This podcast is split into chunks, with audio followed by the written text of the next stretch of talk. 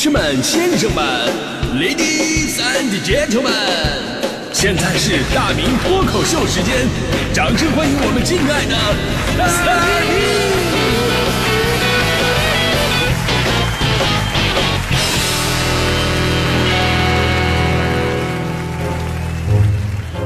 欢迎各位来到今天的大明脱口秀，我是大明啊。今天呢，咱们说关于小的时候打架这个话题的时候呢，刚才说了，首先呢要抛出校园暴力，那是另外一个范畴的行为啊。咱就说这个小朋友吧，不懂事儿啊，用打架来表达自己的这种情绪，这是我们小的时候非常常见的一种行为。然后回头吧，你再想想，哎，我为啥打架呀？啊，这打架的原因基本上都很可笑，就甭说小孩，就很多大人打架，那原因都很奇葩。之前咱们说过一个新闻，说安徽俩哥们吃饭。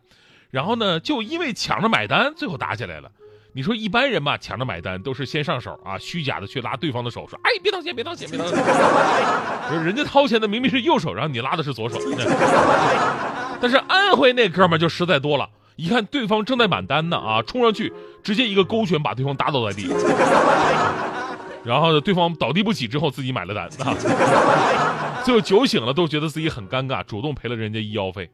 这成年人世界发生的很多矛盾，有的时候就是这么奇葩。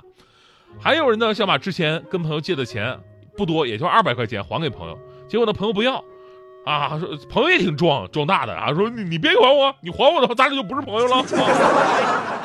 啊，这想不能不不能不还，二百块钱也是钱呢，然后悄悄的塞给他了，然后呢心心想你千万别发现，结果朋友还是发现了，哎，你怎么把钱还给我了？俩人推搡着推搡着就真的打起来了。就这年头只听说过欠钱被揍，没想到还钱还能被打。你说这样的朋友能不能给我来一打？这个还有的指路啊，指路一言不合当街打架，俩老头给一个小伙指路，俩人指的方向不一样，意见不合，啊，当街拿着拐棍就打起来了。这个场面跟我们小的时候打架基本上没什么区别。说你小的时候因为什么过，为什么事打过架呢？最经典的，我相信每个朋友可能都经历过，就是你的胳膊肘过三八线了，对吧？那会儿费费的拿什么笔啊，在课桌中间画一条三八线，说谁也不能多占对方地盘过来的话，我我弄你啊！轻则拍一下，重则我拿圆规扎啊！这，而且你说你这要是小姑娘吧，你也算了。我们当时一个小男生啊，也非常小气，天天拿圆规扎女同桌。后来俩人竟然结婚了，啊，结婚了！就说洞房那天啊，媳妇儿在床中间画了一个三八线，手里拿着圆规，说：“你过来呀！” 用自己的终身幸福报了仇啊！还有比较常见的就是玩急眼了啊，玩急眼了，很多打架最开始都是开玩笑，闲着没事打屁股啊，俩男生俩男生打屁股啊，你打我一下，哎，好玩；我打你一下，好玩，哎，真炫乎。直到有一个人没掌握好力度，劲儿使大了点啊！好了，那个卯足了劲儿，我再打过去啊！脸憋得通红，但是仍然报以微笑。然后俩人打着打着就认真的打了起来啊！当然还有那种手欠的熊孩子啊，手欠熊孩子总想干点恶作剧啊！你说人家能不跟你打吗？我同事说他孩子班上有对同桌，俩人打起来了。为什么打架呢？原因就是这个男生啊捉了一只蚊子。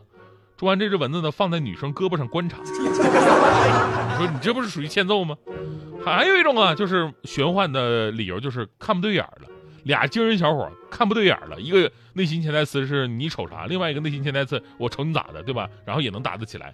拉开以后问你为什么动手，他回答可能更玄幻，说没有为什么。我当时 我就感觉他可能会打我，啊我先下手一想，我出手全凭感觉。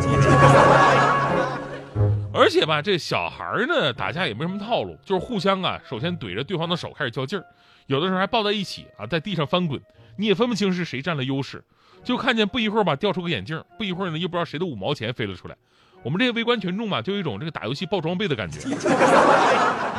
啊，完事儿上课铃叮一响，俩人立刻收手了，因为怕老师进来发现呢。啊，老师发现了找家长那事儿不就闹大闹大了吗？呃，这点底线素质还是有的。然后这个时候就会撂一句狠话，全国通用啊，都是这句狠话：放学别走，给我等着啊！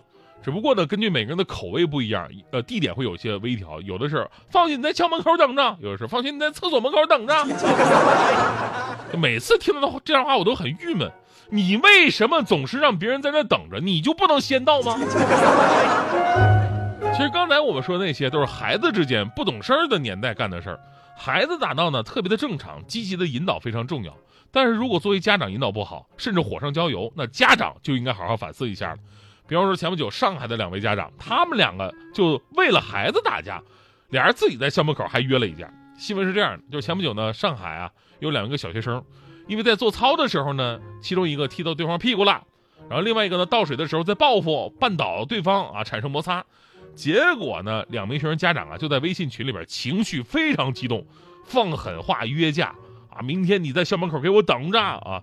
第二天呢，两位家长还真的在校门口发生冲突，一位家长头破血流，被直接送往医院治疗了。之后警方已经介入了。两位伟大的家长用实际行动向孩子们展示了什么叫打赢了坐牢，打输了住坐院的住院的这个人生真谛。问题我特别想问家长一个问题：你说孩子们打打闹闹，你说今天打架，明天和好了，那你们可咋办呢？对吧？啊，同学之间的小摩擦闹到家长相互出手，甚至还有家长直接冲过去报复对方同学，实施降维打击，这种事儿还真的不是少数。我们说孩子之间的小摩擦呢，本来就是天性使然，就应该由孩子他们自己面对。真解决不了了，那也可以由老师出面调解，而家长粗暴干预，往往只会适得其反。当你把一个讲道理就能解决的事儿上升到要讲面子才能解决，那就彼此都没有面子了。这年头呢，很多家长愿意在孩子的教育上啊花大钱，却忽略了自身言传身教的一个作用。其实言传身教啊，不仅免费，而且是最管用的。你要让孩子学会怎么解决矛盾，而不是说因为有潜在的矛盾风险，哎，我就去破坏他的社交圈子，导致没人敢靠近我的孩子，最后呢，反而不利于他的性格成熟。其实我们一直说呀，这个未成年人要经历过一些挫折教育，心里能装得下事儿，扛得住压力，这样遇到问题呢，才能主动的自己去想办法去解决。你像我们小的时候，成熟的都相对来说早一点，那会儿父母啊，不会像说现在父母管得这么面面俱到，学校里边的关系我们都是靠自己维持的。那那会儿呢，我也有得罪人的时候啊，也有别人给我放过狠话，而且还是一个女生。当时我上高中，我就不小心我踩了隔壁班一个女生的脚。就那女生红着脸跟我说：“你放学别走啊，你在学校门口给我等着。”我当时心想：“我等着就等着，能咋的？你能把我怎么的啊？”然后我心里这么想啊，我我我还是得做点万全之策，我不能一点准备都没有。我当时我叫了七八个关系跟我非常不错的男生，特意啊路边捡点板板砖什么的啊，是吧？我壮壮声势什么的。等到放学了，我们大堆人马，我趾高气扬，我我们就过去了。到校门口一看，那个女生已经到了，我就指着那女生说：“我说兄弟们，看着没看着？就那个女的。”就她让我放学别走吧。那女生看到我带这么多人呢，那女生都惊呆了，手中的两张电影票啊没拿住，掉在了地上。电影票？放放放放放学别走是是是这个意思啊？